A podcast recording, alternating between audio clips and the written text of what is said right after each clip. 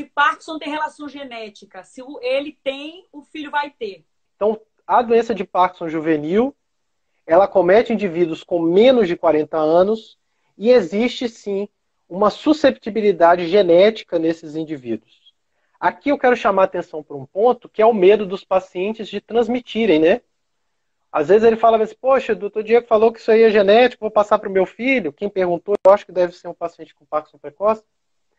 Então, pessoal, existem vários tipos de Parkinson precoce. Então, o mais comum é que o indivíduo tenha recebido um gene que veio com defeito da mãe e um gene com defeito do pai, e que isso gerou o Parkinson.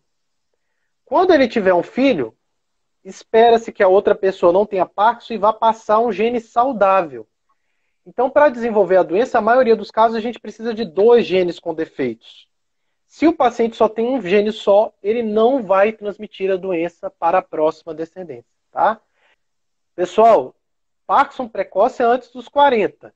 A maioria dos indivíduos com Parkinson, a, a doença começa aos 55 anos, tá certo?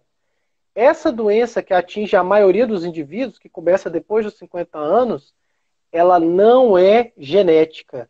Ela é denominada doença de Parkinson esporádica ou idiopática. Quer dizer, acontece por azar do destino, ao que a gente sabe no presente momento, tá? Então, esses indivíduos não têm um risco de transmitir a doença para o filho. Então, quem fez a pergunta, se tiver idade maior do que 50 anos quando iniciou os sintomas de Parkinson, é improvável que passe a doença para um filho, com uma exceção. Ó, única exceção.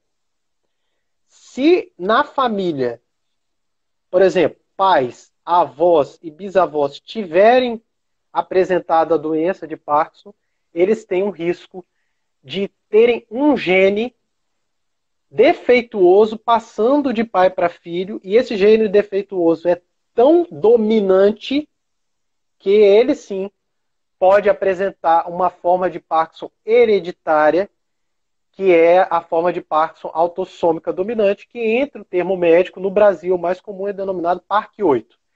Então, é, é esse dado é, ele é importante porque tira um pouco esse peso de culpa, né? O indivíduo, às vezes, com aquela culpa, ah, meu Deus, eu tive um filho, vou passar a doença.